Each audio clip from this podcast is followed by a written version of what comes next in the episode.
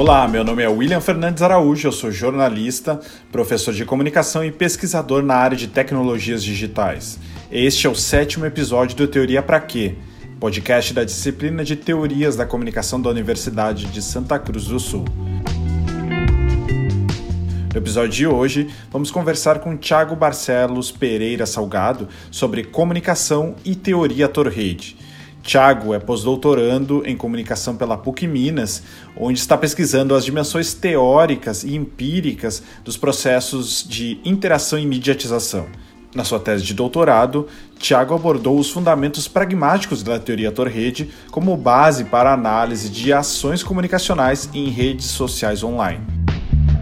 Em nossa conversa, discutimos diferentes contribuições que os estudos identificados com a teoria Torrede podem trazer para pensar o campo da comunicação.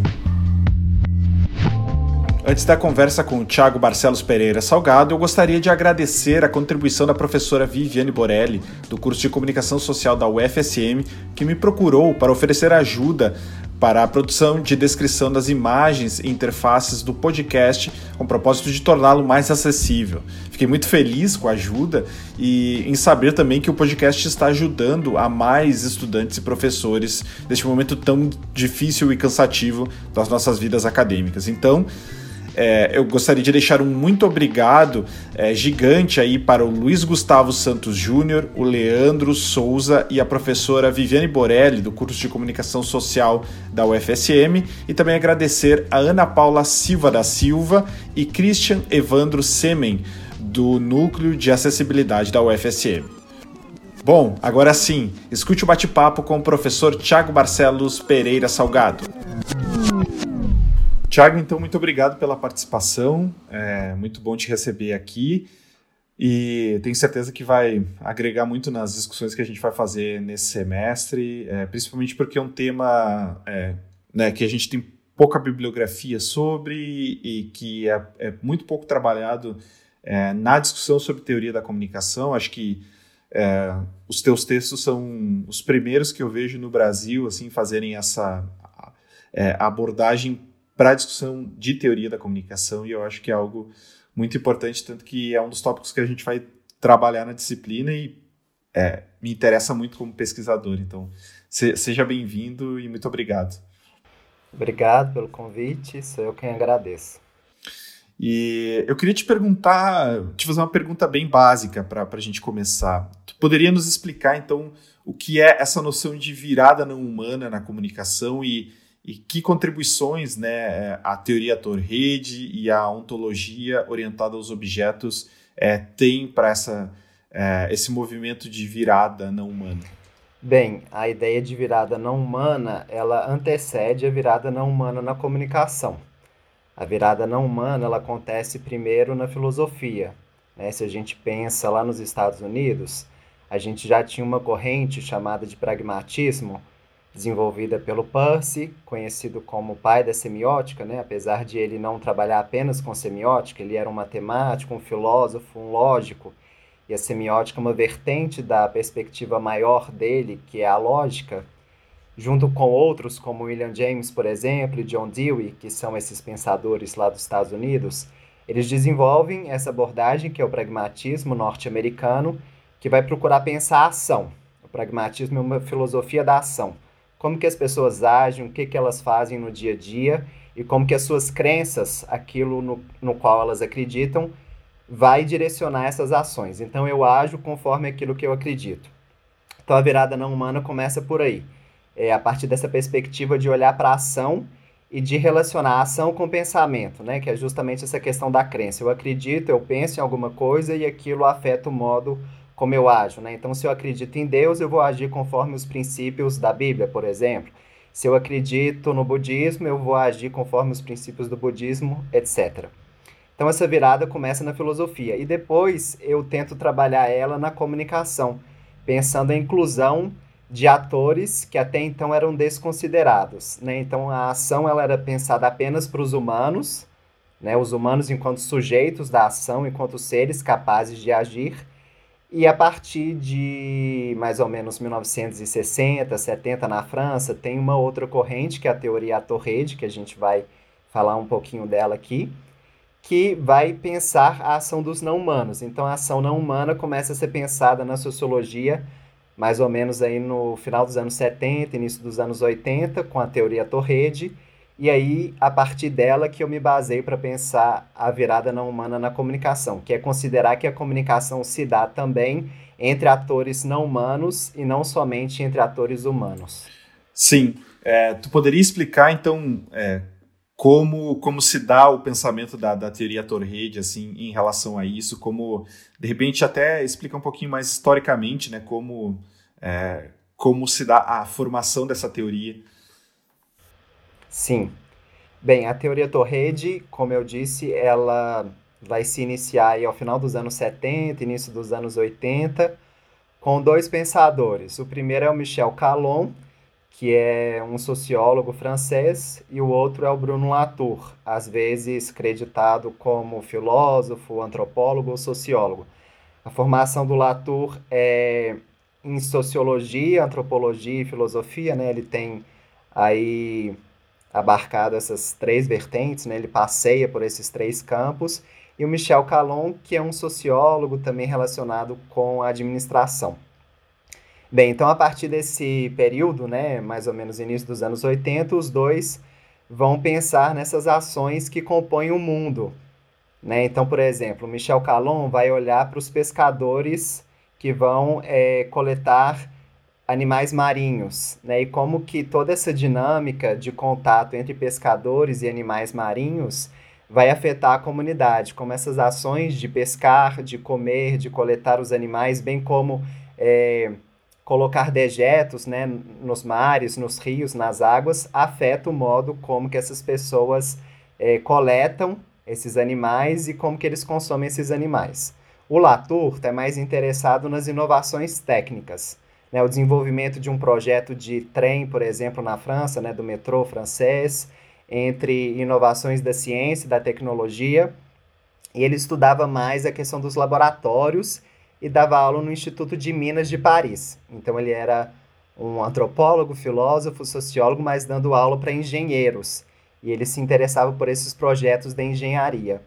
E aí num texto de 86, o Michel Calon, ele vai estudar os veículos elétricos, né? Então esses projetos de inovação naquele período em que eles estavam pensando essas questões, elaborando alguns trabalhos acerca disso, ele vai dizer que o mundo ele é composto por várias peças, assim como o veículo elétrico é composto por várias peças. A gente tem a roda, que vem de um lugar diferente do mundo, a borracha, que é produzida numa certa época, né? invenção da borracha na China. A gente tem a invenção do vidro em outra região do mundo, em outra época. Então, as ações que integram o mundo, que seria uma metáfora do carro, desse grande é, composto, ele também é composto por pequenas peças. Então, o mundo, nas suas ações, ele é composto por outras várias ações, outras pequenas ações de seres que são humanos e não humanos. E aí, é, caminhando junto com a perspectiva da sociologia, né, se a gente pensa na tradição da sociologia, é, sobretudo francesa, com Émile Durkheim, que é muito falado, um dos sociólogos mais famosos e pai da sociologia francesa, a gente tem a ideia de que o social seria essa grande estrutura, né? Como se fosse esse grande veículo que antecederia essas outras ações. Então, muitas vezes, é, naquela época, a sociologia ela era olhada de uma maneira mais ampla. Então, se via o veículo, mas se esquecia de olhar para as pequenas partes que compunham aquele veículo. Então, o social ele era algo que antecedia as ações dos indivíduos. E a teoria Torrede procura repensar essa dimensão, olhando para essas pequenas partes, falando que na verdade o social ele vem depois, ele resulta dessa composição, dessa junção dessas pequenas partes que são as nossas ações cotidianas, dos objetos, da natureza. E ele vai questionar categorias grandes, né, como, por exemplo, o capitalismo como uma ca categoria explicativa, né? Sim, é, as explicações antes, elas eram dadas justamente por essa ideia de que o social era uma matéria, né? era algo que explicava as coisas, quando na verdade a proposta da teoria Torrede é que o social seja explicado a partir dessas pequenas ações que compõem o mundo. Se a gente for trazer para a comunicação, é, tu fala no texto né, é, de 2018, no artigo publicado na revista Ecopós, que as teorias da comunicação são herdeiros das filosofias racionalistas e humanistas. é, no sentido de que a gente tem um, um, uma abordagem muito humanista no campo da comunicação que olha para o signo ou para os sujeitos que compõem esse signo e deixa a materialidade até com um certo preconceito é, no sentido de dizer, ah, isso aqui é a técnica, e logo a técnica não, não nos interessa porque não é humana. É, concordo com esse raciocínio e como tu observa, assim, é, a, a conformação desse campo das teorias da comunicação que é bem fragmentado. Certo. É, o pragmatismo, né, que eu mencionei, que é uma das bases também da teoria Torrede, algumas perspectivas e autores vão considerar a teoria Torrede como um ramo das sociologias pragmáticas francesas. O que, que é isso? É uma vertente da sociologia baseada no pragmatismo, que é essa ideia de olhar para a ação, para a ação das pessoas, das coisas, dos objetos, dos seres vivos e dos seres não vivos, como por exemplo o Sol. Eu sempre uso esse exemplo, né? É, o Sol ele brilha, isso é inquestionável, né? Então isso é um fato concreto. A gente consegue olhar para o Sol e ver que ele está brilhando. Quando a gente diz o Sol brilha, isso descreve uma ação, a ação de brilhar do Sol, de iluminar, de emitir raios. Então o Sol age, isso também é inegável, porque a gente constata que o Sol brilha. E o Sol, obviamente, não é humano. Então isso já dá um pressuposto para a gente dizer que os não humanos agem. Né? As plantas fazem fotossíntese, também é um tipo de ação. Ou, por exemplo, seres não vivos, uma pedra rola, né? uma avalanche acontece, um terremoto acontece, as placas tectônicas se chocam, há tremor de terras. Então, os não humanos agem, isso também é inquestionável, mas por muito tempo a comunicação não assumiu isso, porque ela se fundamentou nessa ideia do sujeito, né? sobretudo do René Descartes, lá na época do Iluminismo. Penso, logo existo, né? a máxima em latim né? Cogito ergo sum, ou seja, eu cogito, eu penso, logo eu existo, eu sou. E toda essa tradição, né, depois o Kant, que é um filósofo alemão, vai recuperar essa questão do sujeito também, tentando pensar a ideia da ação. O sujeito é aquele que age, né, que transforma o mundo, que tem uma dimensão transformadora de, de atuar no mundo e de transformar. Então, é, nós, humanos, é, nós comemos. Então a gente planta, rega e colhe. Né? Então isso transforma o mundo. A terra se modifica, né? a plantinha que antes era só uma semente, ela cresce. Então essa tem uma dimensão de transformar, de mudança. E aí todo esse pensamento vai é, caracterizar as teorias clássicas da comunicação. O próprio pragmatismo ele recupera essa ideia de ação do Kant mas ele reformula isso e, e, aplica ao pensamento, que é essa ideia de signo que você falou, né? De algo que está no lugar de uma outra coisa, representando ela. E aí, é, se a gente pensa nas teorias clássicas, sobretudo a pesquisa norte-americana, que seus alunos já devem conhecer, é, a gente considera que os meios de comunicação, naquele início do século XX, eles eram objetos, mas eles não eram considerados como atores. Né? O que interessavam eram os efeitos. Quais são os efeitos dos meios de comunicação?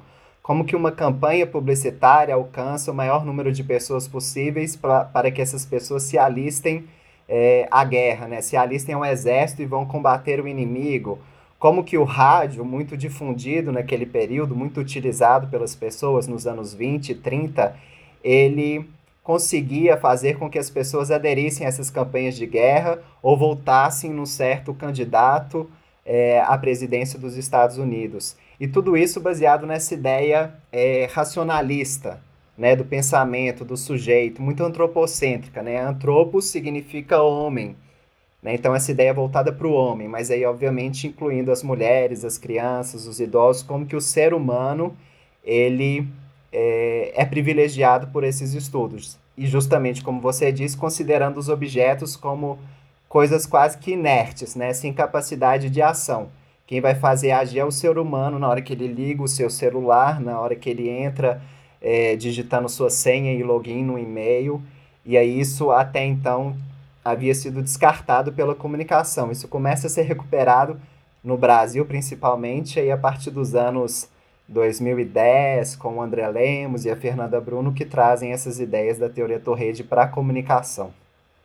Sim, quando a gente chega num momento em que é, é bom, né, se a gente for seguir a risca as discussões, é, os objetos nunca deixaram de ser agentes, mas agora talvez eles sejam é, eles têm uma agência que seja impossível de negar, né? Porque a todo, a todo momento tem um exemplo que eu usei em aula no início do semestre que era é, quantas vezes por dia a gente precisa provar que não é um robô, né? Quando a gente está navegando é, toda hora. Então, a, a, gente vive um momento né, em que é, a, a agência maquínica, ou a agência, a agência dos objetos técnicos, ela é, é evidente bastante evidente, né? Esse exemplo que você citou, eu acho que aparece praticamente na tela de todo mundo, né? Quando você vai logar no seu e-mail, quando você precisa acessar seu currículo, você tem que confirmar. É como se a máquina dissesse assim: não, o robô sou eu e você é humano que está aqui é, me utilizando, né? Se utilizando de mim, fazendo com que eu haja. Eu queria, é, nesse momento, assim, partir para uma discussão de como a gente pode é, é, utilizar essa, esse novo, é, essa nova perspectiva que é, principalmente a teoria Torrede traz para pensar o processo comunicativo? Como tu observa isso? Que contribuições e é, como efetivamente, assim, é, por exemplo, um aluno que está na graduação, está lendo pela primeira vez, pode se apropriar disso para compreender melhor o processo comunicativo? Bem, a ideia de processo comunicativo, ela começa a ser pensada a partir da escola de Chicago, né? essa ideia de processo, de dinâmica, de relação. Na verdade, a escola de Chicago, o interacionismo simbólico, antecede a teoria da Mass Communication Research, né? a pesquisa administrativa norte-americana que a gente conversou na pergunta anterior. Né? Então, a escola de Chicago ela é fundada em 1882, na própria cidade de Chicago, que se torna essa cidade relevante nos Estados Unidos. E aí os estudos é, em sociologia, antropologia, psicologia desenvolvidos nessa Universidade de Chicago atentavam para as relações, né, para essas microações, né, essa ideia de uma sociedade constituída pelas relações cotidianas, do dia a dia, da vivência na cidade, no urbanismo. Então, essa ideia de processo, né? na verdade, eles não eram formados em comunicação, não tinha publicitários, não tinham jornalistas ou relações públicas ali, mas eles vinham de campos é, relacionados né, às ciências sociais e humanas, apesar de que hoje a comunicação é uma área independente né, no cadastro do MEC e da CAPES, né, que é essa agência que vai financiar as pesquisas no Brasil. Só que naquela época a ideia era que a comunicação era essa dinâmica de vivência, né? O que interessava era a vida social, as relações sociais, as relações em comunidade. É, e uma coisa importante que você falou, William, é sobre a dimensão comunicativa. O comunicativo ele está relacionado com a dimensão informacional e transmissiva, que era muito mais presente nessa pesquisa administrativa, né, baseada no funcionalismo. Quais são as funções né, dos meios? Para que, que os meios servem? O que, que eles fazem com as pessoas? Enquanto que essa escola de Chicago, que é anterior, já pensava numa dimensão mais humana, né, do contato, do encontro entre as pessoas, do convívio, que era chamado de social naquela época, delimitado ou restrito apenas aos seres humanos. Agora, o comunicacional, o próprio professor Muniz Sodré, da Universidade Federal do Rio de Janeiro, um dos grandes pensadores aí da comunicação, ele vai diferenciar comunicativo de comunicacional. O comunicativo está relacionado então com a informação que era passada de um ponto para outro, se a gente lembra da teoria matemática formulada pelo Shannon e o Weaver, que eram engenheiros e matemáticos interessados em passar né, um conteúdo, uma mensagem sem uma interferência, que eles vão chamar de ruído, enquanto que o comunicacional está relacionado com as relações. A própria etimologia da palavra comunicação, que é cunhada, utilizada a partir do século XV, final do século XIV, no contexto medieval e religioso, significava encontro, né? romper com isolamento. Esse fato da gente se encontrar com outras pessoas e ter a vida coletiva. Agora, pensando em como que a teoria Torrede contribui para a comunicação, como que a gente pode se apropriar dela, é justamente considerar essas outras ações que até então eram desconsideradas. Ou seja, a comunicação é uma ação, o próprio termo já diz, comunicação, uma ação comum. E que essa ação comum, ela se dá no encontro, é, na utilização na dinâmica, no processo, como você bem é, disse, entre seres humanos e seus objetos. O ser humano, que vai diferenciar ele dos animais, por exemplo, das plantas, das não coisas ou dos não objetos, dos não seres humanos, né, os não humanos, é justamente o fato do ser humano estar relacionado e atrelado à tecnologia. Né? Os objetos técnicos demarcam historicamente os humanos e é isso que caracteriza o humano. O humano é caracterizado pelo fato de ele ser um ser técnico. Né? Obviamente que a técnica é, nos animais, por exemplo, quando um macaco pega uma pedra e fica lascando uma pedra na outra, ou se utiliza de um galho para conseguir alcançar a sua comida. Isso também é uma dimensão técnica, mas é muito distinta do que a gente chama de técnica na perspectiva humana, né? que tem componentes materiais, é, digitais, eletrônicos, então tudo isso demarca o humano. E para a gente se apropriar da teoria Torrede, acho que ela é essa lente, né? esse grande óculos que a gente pode colocar para ver o mundo a partir de outras ações, né? como o exemplo do carro que eu falei. Ao invés da gente olhar e ver tudo pronto, vamos desconstruir isso e ver os componentes que vão compor esse mundo. E aí a comunicação passa a ser uma comunicação que eu tenho trabalhado atualmente, que é uma comunicação ecológica, que está em simbiose, em relação com tudo aquilo que está no nosso entorno. Seja esse entorno pessoas com as quais a gente encontra no dia a dia, ou a gente conversa numa live, ou os nossos familiares e amigos mais próximos, ou mesmo a xícara de café que a gente usa para acordar de manhã, o óculos que a gente usa, a roupa que a gente veste. Muito bom. É, me parece que a, um, um dos pontos mais importantes para a gente pensar a comunicação a partir da teoria Torrede é a noção de relação, né? Que não é não é novo, como, como tu destacou, né? É, tá marcado em várias é, teorias da comunicação, é, teorias mais aceitas na comunicação, né? Como o próprio interacionismo simbólico. É, mas é, eu quero que tu avalias é, isso que eu vou falar, assim, se tu concorda e como que tu observa isso é, me parece que a teoria Torride nos ajuda a compreender também como o próprio sujeito humano, ele na interação com o objeto técnico, ele se constrói, ele se subjetiva, ele se molda, né? Como a gente muda a usar determinada tecnologia é, comunicacional, determinada mídia, né? Que eu acho que é, é uma ideia que já tá, já estava nos estudos de comunicação, mas que a teoria Torride nos dá mais ferramentas para mapear essa ação dos objetos. Não sei se tu concorda. Sim, eu concordo. É... A teoria Torrede é isso mesmo que você falou, né? Tem um, dos autores da teoria Torrede, que é o John Law, um pouco menos conhecido do que aqueles dois que eu mencionei, o Bruno Latour e o Michel Calon, que ele tem um texto em que ele diz que a teoria Torrede é uma caixinha de ferramentas para a gente ver essa dimensão material e olhar para o mundo, né? Ela vai nos ajudar a analisar o mundo. Assim como quando a gente precisa consertar o carro, a gente vai usar um macaco, né, uma chave de fenda, enfim, são várias as ferramentas possíveis. A teoria do rede também fornece ferramentas para que a gente olhe o mundo. E essa ideia de relação que você mencionou já estava presente né, no interacionismo simbólico, mesmo é, no funcionalismo, né, as relações com os meios, mas privilegiando sempre essa dimensão humana, como a gente disse. É, e tem outros termos que aparecem. A teoria Torrede, na verdade, trabalha mais com a ideia de associação. Por quê? Porque ela estava interessada na ação social. O social enquanto essa categoria que deve ser explicada e que não explica as coisas. Né? Eu não vou falar assim, ah, a pobreza no Brasil se deve a questões sociais. Ah, a política atual ela é dessa maneira por conta de questões históricas e sociais. Não, na verdade, vamos ver como que essas relações vão moldando a sociedade, fazendo a sociedade e resultando no que a gente tem hoje. Então, a teoria Torrede trabalha com a categoria de associação, porque social em latim significa associado, né, ou sócio ou membro de uma assembleia. Assembleia no sentido de reunião, de encontro de seres né, de pessoas, de animais, etc.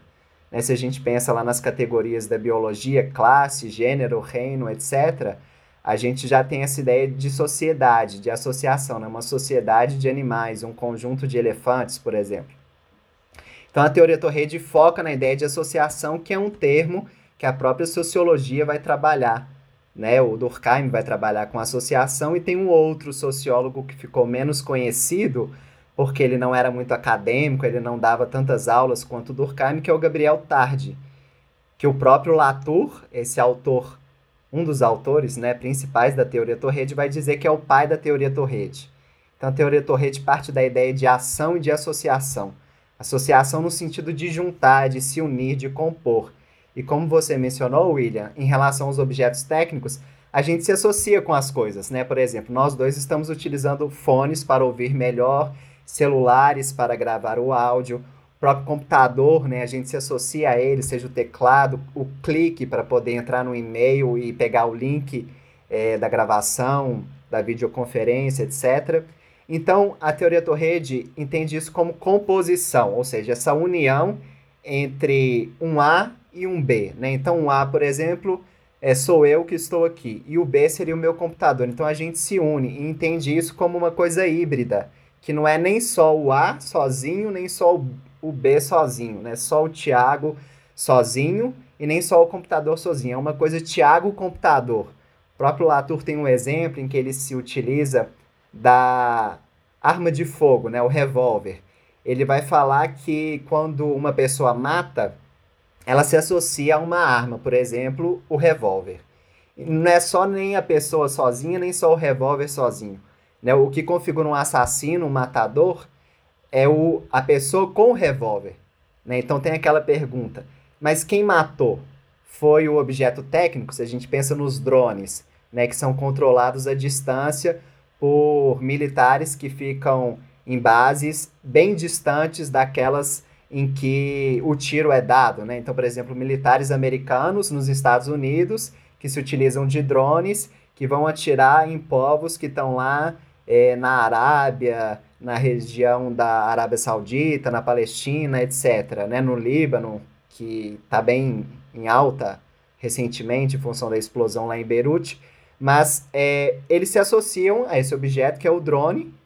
E não é nem só o atirador e não é nem só o drone, né? São os dois juntos. Quem é o responsável por matar? O objeto técnico que, que atirou de fato ou a pessoa que acionou aquilo? As duas coisas, porque os dois agem de maneira junta. E é isso que a teoria Torrede é, contribui enquanto ferramenta para que a gente olhe para as associações, para esse conjunto de ações que não acontece sozinho, né? A máxima é que ninguém age sozinho, ninguém é dono da ação, ninguém é senhor, ninguém é sujeito da sua ação. A crítica está aí. A gente age porque a gente é levado a agir por várias outras coisas.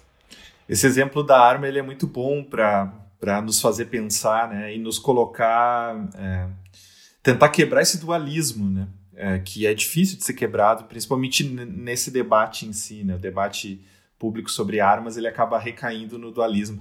É, nas minhas aulas eu, eu, eu, pego esse debate e reconfiguro é, para a gente pensar a comunicação a partir do exemplo da selfie, que me parece um, um exemplo bem interessante. Como começa a selfie? Né? A fotografia sempre foi um, uma prática comunicacional e tecnológica humana é, de representação do outro, da, da própria visão humana. Né? Então, é, a, a organização técnica da fotografia colocava a visada do fotógrafo para frente, né? para captar aquilo que ele vê. Quando que, que isso passa a se inverter? Né? E aí me parece que, que é um exemplo interessante porque nos coloca várias. É, várias questões e, e, nos leva novamente a essa dualidade assim. Então ah o desenvolvimento tecnológico é, das câmeras que fotografam as pessoas é, fez com que as pessoas se tornassem mais narcisistas é, porque elas passaram a tirar mais selfie ou o desejo narcisista das próprias pessoas ou o desejo de representação das pessoas fez com que as câmeras fossem desenvolvidas e passassem a ser colocadas na frente dos celulares e agora todo celular tem uma câmera que mostra. É, eu acho que isso nos leva pensando, tentando pensar o fenômeno das selfies a partir da teoria Torrede, né? A gente consegue ver uma série de é, elementos aí que apontam para uma para essa questão da, da, da ação híbrida que tu destacou, né? Então, é tanto a transformação do, do, do telefone como objeto técnico. Eu tô pegando no telefone aqui e tô ferrando todo o áudio da minha gravação. Né? Mas vamos lá. É, tanto o telefone quanto o objeto técnico se transforma, quanto nós, é, como sujeitos, as representações e as subjetivações que a gente faz se transformam. Então, a, a self, e aí, é, já fechando essa é, esse discurso que eu estou dando, é, eu coloco a selfie como um elemento cultural midiático. É, ela é um processo que se desenvolve na associação entre diferentes atores e eventos, né, como a popularização das câmeras, o desejo subjetivo da autorrepresentação, é, o aumento dos espaços de exposição pessoal, os discursos também que vão é, trazer isso como algo positivo, legal, e o próprio desenvolvimento tecnológico. Então, me parece que a associação entre é, tecnologias digitais e seres humanos transformam tanto a tecnologia quanto o, a representação do que é ser humano contemporaneamente. Né?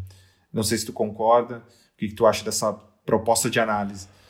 Sim, eu acho que é uma boa proposta, né? Porque justamente você está pensando a relação, a associação o conjunto. Né? A ideia não é pensar as coisas em separado, justamente porque não existe nada em separado.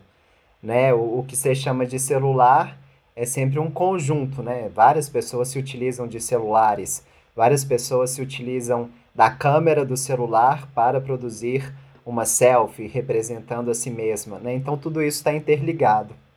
Entrando num, num, conceito mais específico, assim, o conceito de mediação me parece é, bastante adequado para a gente pensar é, essa, esse processo relacional entre sujeitos e tecnologia na comunicação. É, me, é, eu acho que tu não usa tanto é, essa noção, né? É, não sei, pela leitura que eu fiz dos teus textos, tu utiliza mais uma noção de meio da ontologia orientada aos objetos como tu observa esse conceito? A ideia de mediação ela vai ser trabalhada na teoria Torrede e se tornar bastante difundida a partir de um texto de 1994, se não me engano, do Latour, que é sobre a técnica, né? On social technique, alguma coisa nesse sentido assim. Que ele vai falar da mediação técnica. É, alguns termos é, são próprios do vocabulário da teoria Torrede, né? Abordagem que vai utilizar de vários nomes, várias palavras para dizer dessas coisas que acontecem no mundo. Então a gente falou de ação, de relação, de associação, de interação. Todos esses termos, em certa medida, são sinônimos. Né? E o termo mediação também aparece para diferenciar uma ação que tem é, uma dimensão de transformar, de mudar é, o ambiente ou o ser que age, seja esse ser humano ou não, é, e diferenciar esse tipo de ação que implica numa transformação de uma ação que, a princípio, não acarretaria mudança, que é o que a teoria Torrete chama de intermediação. Na própria comunicação, a gente sempre pensou os objetos como intermediários. Né? Comunicação mediada por computador. Na verdade, nos termos da teoria Torrede, não é comunicação mediada por computador, seria comunicação intermediada por computador. Agora, se a gente considera que o computador, igual aqui no início do nosso podcast, a gente estava com problemas técnicos, né, da conexão cair, da videoconferência encerrar, ter que entrar de novo, na hora que ele é, faz essa ação, age de maneira a, a alterar a minha ação, né, transformando também o modo como eu estou agindo, ele se torna um mediador. Então, a mediação, essa categoria, esse termo, essa palavra que a teoria Torrede utiliza para dizer de ações que vão acarretar, que vão influenciar outras ações. Como eu disse, né? são essas pequenas ações que compõem o mundo. Então, quando o William me convida para poder conceder uma entrevista, é uma ação e a ação de concessão da entrevista é outra ação. Então, essas duas ações estão interligadas como também o fato de ligar o computador, o fato de acordar de manhã, tomar café, é, clicar no e-mail, ligar a luz para que o ambiente não fique escuro ou ativar o celular. Todas essas ações estão interligadas, né? Não é uma ação sozinha. A entrevista não é uma ação única, ela está sempre mediada, ou seja, são outros conjuntos de ações que vão produzir essa entrevista. Essa é a ideia de mediação diferenciando daquela outra, que seria a intermediação. Né? Se, o, se o meu computador funcionasse sem dar uma pane, sem ter um problema, é, eu não ia perceber que ele está ali. Né? Eu ia naturalizar aquela ação do objeto e nem ia lembrar que o computador está ligado, que a câmera está ativada, é como se eu estivesse conversando face a face, diretamente com o William.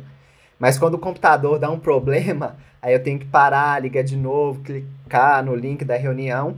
Essa ação do próprio computador não foi uma ação minha, foi uma ação técnica que me fez agir também nesse sentido de reformular é, a minha ação, religando, acessando de novo o e-mail.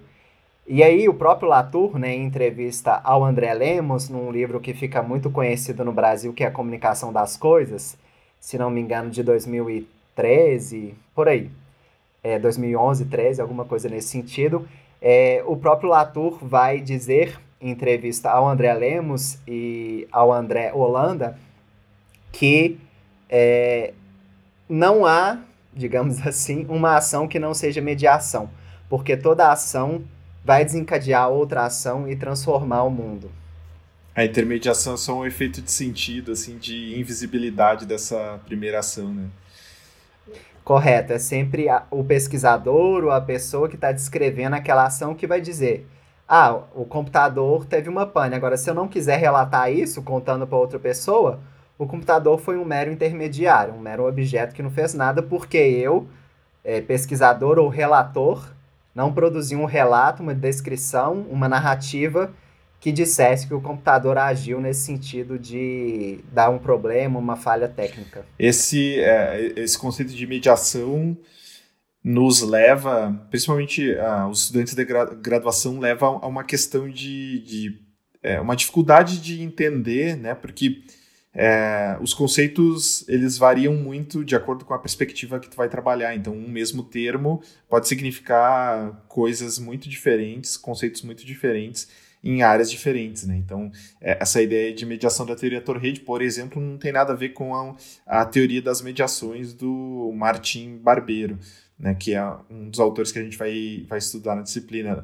É, podem ser estabelecidos paralelos, mas é, a, a, gênese delas não, não é a mesma, né? então é preciso ter esse cuidado aí na, na observação. É. Eu queria retomar até um, uma citação de um conteúdo que a gente usou lá no, na primeira aula é, desse semestre, que foi um vídeo da professora Vera França e que nos leva a uma questão que, uma das principais críticas ao pensamento da teoria Torrede, que é a questão da intencionalidade. Né? Tudo bem, os objetos fazem parte do processo comunicativo, mas eles não têm intenção. E até eu achei engraçado porque ela te cita né, no, nos deba na, no, no, no, debate lá, ela disse: Ah, a gente já discutiu a questão da intencionalidade. Eu muitas vezes debati com o Thiago a questão da intencionalidade. Então, é, como tu observa essas críticas e é, como que a teoria Torrede responde às críticas? Esta é uma das críticas que a teoria Torrede recebe, dentre outras. Né? Vamos começar com essa primeira da questão da intencionalidade. É, primeiro, é, destacando que a Vera é uma grande pesquisadora de comunicação, né? uma das principais brasileiras que vai pensar a epistemologia, o conhecimento, o saber sobre a comunicação e o que é comunicação né, vários textos escritos sobre o objeto da comunicação, teorias, enfim, são vários os assuntos que ela trabalha. E a base dela é, sobretudo, o interacionismo simbólico, que é essa ideia da ação humana, essa ação transformadora humana em coletividade, em comunidade, em interação. Né? O próprio termo interacionismo simbólico destaca isso. É uma ação com outra ação, por isso, uma interação. Para a teoria Torrede, diferentemente, toda ação é interação, não precisa chamar de interação, porque ninguém age sozinho. Se não age sozinho, está agindo com dois ou mais atores, com duas ou mais coisas, com dois ou mais seres. Então, não precisa falar que é interação, é ação, porque toda ação já pressupõe um conjunto de vários outros atores. Isso é um ponto. Agora, entrando na questão da intencionalidade. É, quando você pensa os seres humanos, os seres humanos são de fato eu diria, semi-intencionais. Né? Assim, a gente tem uma intencionalidade, como por exemplo, é, fazer uma entrevista, um podcast. Mas são vários os fatores também que estão para além do nosso controle, como as questões técnicas, né, pelas quais a gente passou ao início da gravação. Então, é, é são, somos semi-intencionais. A gente tem uma finalidade, tem um objetivo de que é gravar, de não dar nenhum erro, de conseguir captar o áudio de uma maneira mais adequada para que ele seja compreendido. No entanto, são vários os fatores que vão interferir nisso, por isso que eu digo que é semi-intencional. Mas na perspectiva tradicional da comunicação, que é pensada apenas é, para humanos, a questão da intencionalidade. Né? Se a gente pensa nos regimes de manipulação, né? A gente estava falando aí da pesquisa norte-americana, da campanha publicitária de propaganda de guerra, convocando as pessoas para se alistarem por meio é, do rádio, da televisão, né, que eram os meios principais daquele período, tem uma intencionalidade ali. Né? O conteúdo ele era criado visando a adesão das pessoas ao alistamento militar né, ou a votar num certo candidato para que ele então fosse o presidente norte-americano. É, agora, quando a gente pensa na ação não humana e considera que são outros também os atores que agem, são outros os sujeitos que produzem o mundo e a sociedade, essa intencionalidade ela é distribuída. Né? O próprio Latour fala isso, né? no exemplo que a gente deu do revólver. De quem é a culpa? A intenção de matar é da pessoa que quis matar, foi levada a matar porque ficou com raiva, teve um, uma relação conjugal conflituosa, ou porque uma pessoa fez mal, ou foi contratado para isso. É, mas o revólver também participa da ação. Então a culpa, a intencionalidade, ela é distribuída entre os atores, que é a ideia de rede. Né? A rede é justamente uma distribuição das intencionalidades. É, a teoria Torrede não chega a trabalhar muito com essa questão da intenção, né? É, eu nem sei ao certo se o próprio Latour assumiria que há intencionalidade, mas eu acho que ele diria que a intencionalidade ela é distribuída, né? Não se trata de uma intenção minha. Obviamente que há intenção de criar um celular, né, para que as pessoas usem, é, conversem de uma maneira mais dinâmica, mais fácil, digamos assim, em contato com pessoas em diferentes partes do mundo, em horários simultâneos. É, no entanto, é, o objeto só teria intencionalidade quando ele é conjugado com o ser humano. Eu acho que isso também precisa ser dito para a gente não assumir é, uma dimensão mais genérica de falar que os objetos têm intencionalidade. Eles têm intencionalidade no sentido da sua criação. Né? Quando eu faço uma linguagem de programação, eu tenho uma intencionalidade própria linguagem ela é intencional, né? Por que, que existe verbo, sujeito, predicado? Por que, que existe ícone no computador? Por que, que existe é, botões, né, para clicar? Tem uma intencionalidade ali, né? Se a gente pensa no design, na ideia da affordance, que são essas condições de ação, é, há uma intencionalidade, mas essa intencionalidade é compartilhada com as coisas, com os outros atores. Né? Para a teoria Torrede, tudo é compartilhado, não há nada isolado, sozinho. E a própria comunicação, ela não se dá no isolamento. Quando você tem situações de inércia, de não ação, de isolamento, você não tem comunicação. Né? Então, mas aí você pode me perguntar assim, ah, mas e o silêncio? Né? O silêncio é seria uma não ação? Não, na verdade, o silêncio é uma ação de ficar calado, se você pensa pela via inversa. É né? uma escolha, uma intenção de, de não dizer algo que comunica tanto quanto quando você abre a boca e fala alguma coisa. E acho que também está relacionado com, a, com a, a, a, premissa de quebrar o dualismo entre intenção, é, como, como tu falou, né? Menos intencional, intenção e não, e, e, e não intenção. É, é, pensando. Tem, tem em um texto do Latour que ele vai falar que é abrir a porta para outros tipos de ação que não apenas a intencional, né? É, pensando na, nas teorias mais clássicas, nos últimos anos, a discussão do Marshall McLuhan é, tomou bastante corpo na comunicação e ele me parece ter algumas, é, alguns pontos de contato com a teoria Torrede. Né? A gente, nesse semestre, estudou, mas é, nesse livro de 2013 que tu falou do André Lemos, ele vai fazer uma, uma distinção, né? McLuhan vai falar que da tecnologia como uma extensão do humano e o, a crítica do André Lemos a essa proposta é de que não é uma extensão, ela é faz parte da rede que constitui o humano, ela, ela faz parte desse processo de construção do humano.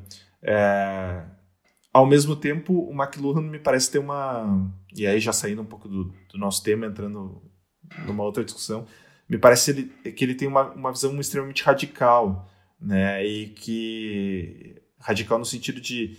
É, ela é. Ela leva a, a, a, a sua premissa ao extremo né, de pensar que os meios determinam, os meios tecnológicos determinam totalmente o conteúdo, o conteúdo em si não é tão relevante quanto é, a construção e a determinação que o meio tecnológico faz. E me parece que a teoria Torrede não é, tem aí uma certa, uma certa é, divergência em relação a isso. Né? É, não esperando uma resposta certa ou errada, só o que, que tu acha sobre essas aproximações entre, entre essa discussão dos meios proposta pelo é, Marshall McLuhan e o que a teoria Torrede entende é, é, e que nos pode, é, pode nos ajudar a pensar a comunicação. Bem, se eu me lembro bem, acho que o próprio Latour cita McLuhan em algum texto, assim, eu não lembro exatamente qual, né, são muitos os textos que Latour escreveu aí ao longo dos anos, mas se eu me lembro bem, há um texto em que ele cita o McLuhan. É, o próprio Latour não, não é um autor da comunicação, né, ele não é da área de comunicação, e a comunicação não é uma categoria, uma perspectiva que lhe interessa diretamente. Apesar de vários pesquisadores e pesquisadoras da comunicação se valerem do Latour e da teoria Torrede para pensar a comunicação. Mas acho que é importante dizer que a teoria Torrede nunca esteve preocupada diretamente com a comunicação.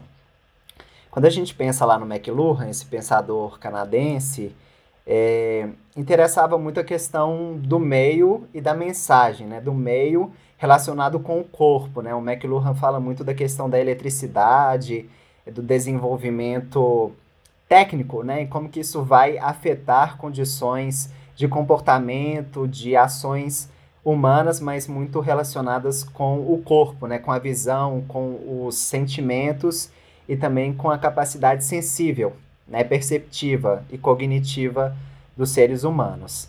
Essa ideia de meios como extensão é, do homem, né, mas aí pensando o homem nessa categoria de ser humano, ela é mais ampla, me parece, em que ele vai justamente dizer, o McLuhan, é, que os meios são essas extensões, né, aquilo que está para além do humano, mas ao mesmo tempo está conectado com ele, a própria ideia da extensão.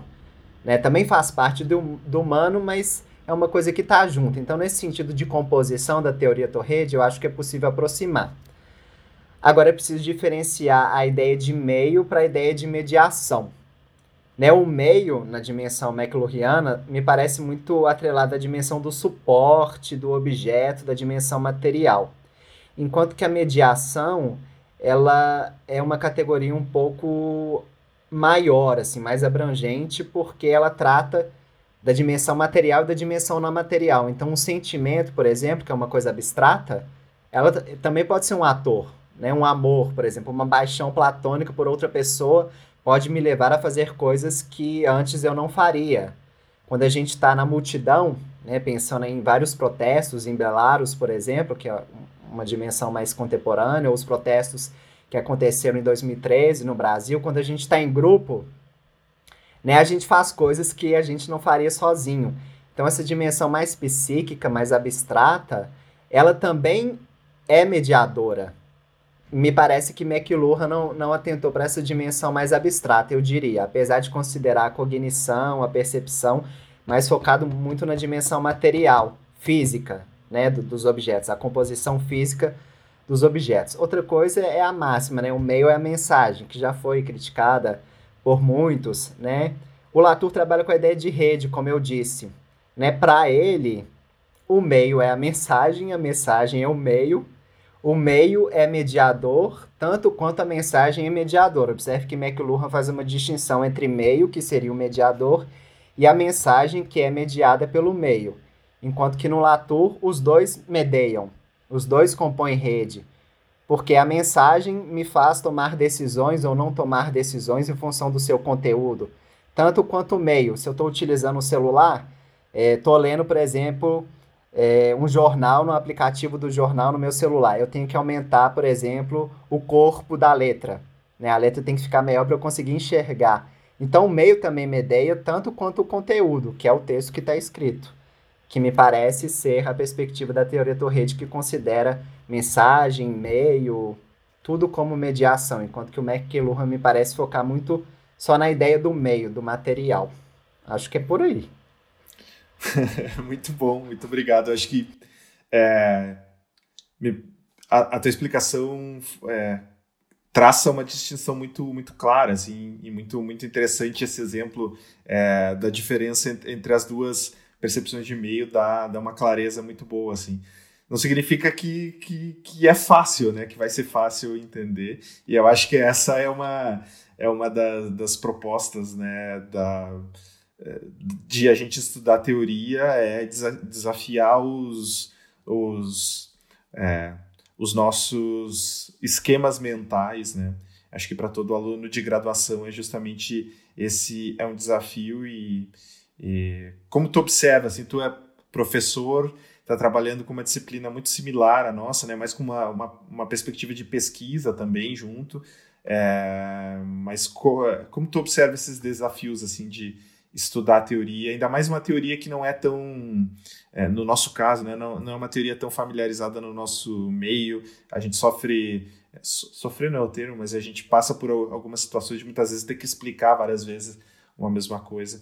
Então, são duas perguntas em uma. Como tu observa a, as dificuldades é, dos alunos em, em, em, estudar a teoria e entrar nessas abstrações às vezes, e a questão da teoria Torride, a dificuldade de trabalhar ela na comunicação? Eu vejo que é uma questão um pouco maior, sabe, William, relacionada à educação e, sobretudo, o histórico da educação no Brasil.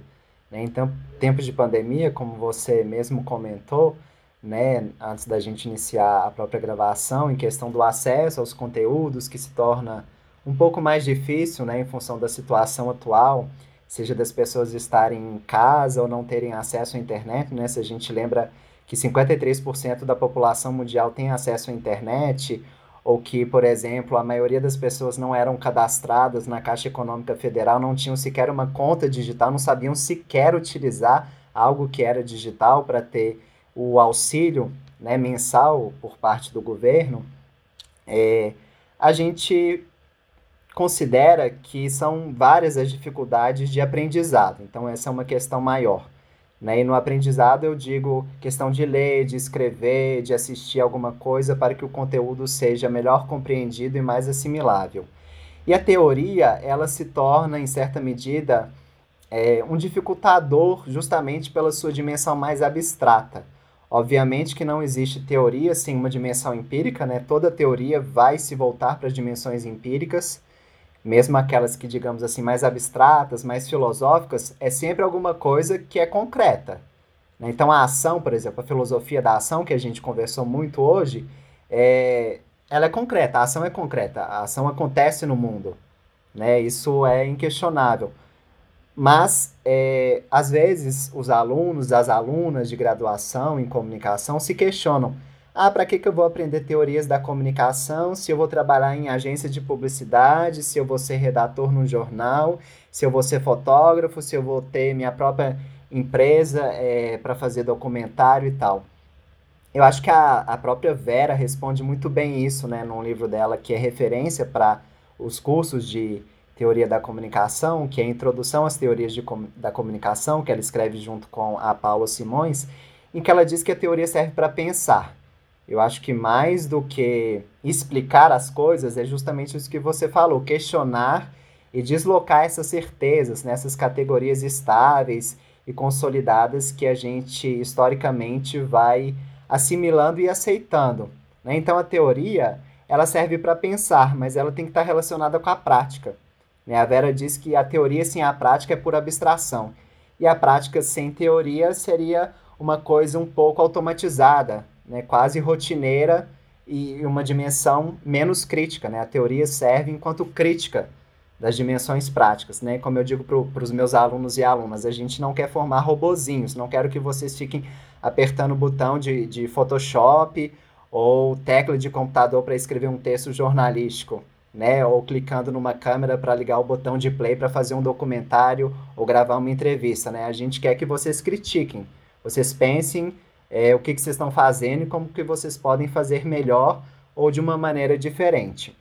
É, a teoria Torrede é bem difícil, assim. Eu custei uns três anos para entender, né? Tinha defendido minha dissertação de mestrado, é, e aí conheci a teoria Torrede é, a partir da Fernanda Bruno, que foi membro da banca de, de mestrado, é, mas é ao longo do tempo, assim, né? Eu acho que para qualquer pessoa se está na graduação, na especialização, no mestrado, no doutorado, no pós-doutorado, se está dando aula, seja no Brasil ou fora, a gente sempre aprende, né? E para aprender é preciso ler, é preciso repetir, é preciso falar, é preciso estar em contato com outras pessoas é, para que aquilo se torne mais assimilável.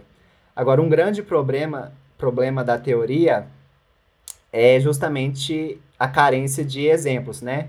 Eu acho que, sobretudo, alunos de graduação e alunos de graduação demandam muitos exemplos. E às vezes a teoria ela, ela não consegue fornecer exemplos justamente porque nem toda teoria é aplicável. Né? Se a gente pensa na matemática, é uma teoria super aplicável. Né? A gente vai é, pensar na física, na química, na biologia, vai construir uma ponte ou vai fazer uma vacina contra a Covid-19, é tudo muito aplicável. Mas você pensa na teoria Torrede, ela não é muito aplicável, né? Ela é um jeito de questionar as coisas. Por isso que você mesmo falou assim, não é uma questão de estar tá certo ou de estar tá errado. É um outro ponto de vista que é apresentado, né? E obviamente ele é passível de críticas e de contestação. Mas é sempre bom usar exemplos, né? Tomando os cuidados justamente de falar, olha, Martim Barbeiro, por exemplo, estava fundado numa questão da cultura, né? Da, da televisão, da hegemonia, né, das classes populares, enquanto que a teoria Torrede pensa a mediação voltada para a dimensão sociológica, das inovações técnicas e científicas. Então, acho que é sempre pontuar esse contexto histórico é, e de formação dessas abordagens para que elas sejam utilizadas tal como, pelo menos, os seus idealizadores e idealizadoras pensaram. Muito bom. É, eu só queria te perguntar, então, para a gente finalizar, o que, que tu está pesquisando agora, quais os teus desafios aí no pós-doutorado? Atualmente eu estou como pós-doutorando na PUC Minas, é, aqui em Belo Horizonte, orientado pela professora Maria Ângela Matos, conhecida como Dedé Matos, é, em que eu estou voltado para o conceito de comunicação, assim, o histórico do conceito de comunicação, quando que ele aparece, como que os diferentes sentidos de comunicação vão sendo construídos e reformulados ao longo da história até os dias de hoje. E atualmente a gente desenvolve uma pesquisa é, sobre os autores é, e autoras em comunicação no Brasil. Então, uma pesquisa que está para ser publicada é, quais são os principais autores e autoras da comunicação no Brasil num recorte de um dos principais eventos que é a Compós, da Associação Nacional dos Programas de Pós-Graduação. Quem é mais citado, quem é menos citado, qual é a principal obra, de qual autora, de qual autor, é, e como que essas obras, com seus conteúdos e conceitos, constroem o pensamento comunicacional brasileiro. E também olhando para a categoria da colonização moderna, né, que é essa categoria antropocêntrica focada na mídia, nos meios de comunicação, como que ela aparece nesses textos. Né? Se a gente tem mais autores americanos, franceses, alemães, italianos, qual que é o percentual disso? Se tem mais homens ou mulheres, qual que é o percentual disso? Se isso aumenta né, desproporção entre homens e mulheres, é, ou se diminui ao longo dos anos. Então, essa é a grande pesquisa que a gente está fazendo. A gente recortou em quatro anos iniciais, nos anais online disponibilizados gratuitamente no site da Compós e depois a gente vai ampliar para 20 anos da Compós, de 2000 a 2019. Nossa, muito bom. Vai dar para tirar um registro muito interessante assim de, de, desse momento de transformação, né? Me parece que como hipótese é, é um momento de transformação do campo. Não que anteriormente não, não tenha não tenha havido transformações, mas me parece que pela própria natureza do nosso tempo, de muitas mudanças, é, esse é um momento especial de, de transformações mais rápidas? Bastante, em função né, do digital, das tecnologias, dos próprio, das próprias linguagens né, de programação. Nessa pesquisa a gente está usando a linguagem R, que é uma linguagem bem recente assim e que possibilita a análise de dados imensos. A gente tem um conjunto, né, em quatro anos, para vocês terem ideia, mais de 8 mil é, autores em ocorrências múltiplas, né, que podem ter sido citados mais de uma vez. Imagina isso para 20 anos. Tem que ter realmente um software, uma dimensão técnica que seja capaz de fazer essa análise volumosa.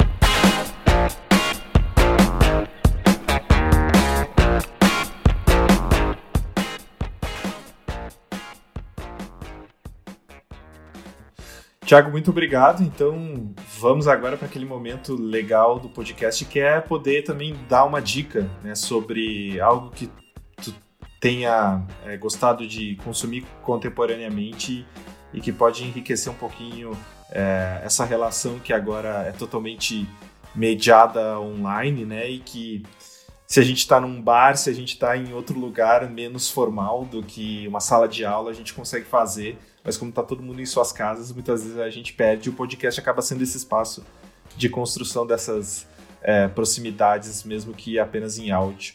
O que, que tu pode sugerir para o nosso pessoal? Bem, assim, a gente falou um pouquinho da leitura, né? Eu acho que a leitura ela é fundamental para a formação do pensamento e também para descontração, assim. Eu, por exemplo, me baseio na leitura para momentos de lazer, descontração, de não trabalho.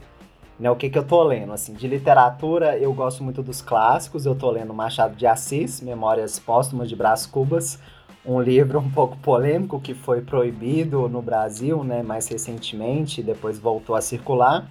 Gosto muito de poesia, tô lendo Manuel de Barros, que é um poeta brasileiro, é, que dá margem para a gente pensar várias coisas. Gosto muito também das lives, né, que estão acontecendo em plataformas distintas, né, seja transmissões via YouTube ou no próprio Instagram, que se tornou uma plataforma muito importante atualmente, né, que possibilita as lives, né, a partilha de tela com duas pessoas. É... Assisto muitas séries também, acho que isso ajuda a gente a ver outras questões a mais recente que eu vi chama The Rain, né? A Chuva, que é uma série, se não me engano, dinamarquesa ou norueguesa, que trata dessas questões mais contemporâneas sobre pandemia, vírus e inovação tecnológica. Então fica aí a dica para quem quiser assistir uma série mais relacionada com o contexto atual. Olha só, ela tá em que plataforma? Tá na Netflix. Ah, Netflix. Tiago, muito obrigado pela participação. É, foi muito bom, acho que a conversa muito esclarecedora e com certeza a gente vai usar teus textos também em sala de aula para é, enriquecer a discussão. Muito obrigado. William, obrigado. Fico muito agradecido pelo convite e pela possibilidade de contribuir para a formação de seus alunos e alunas e também para a área.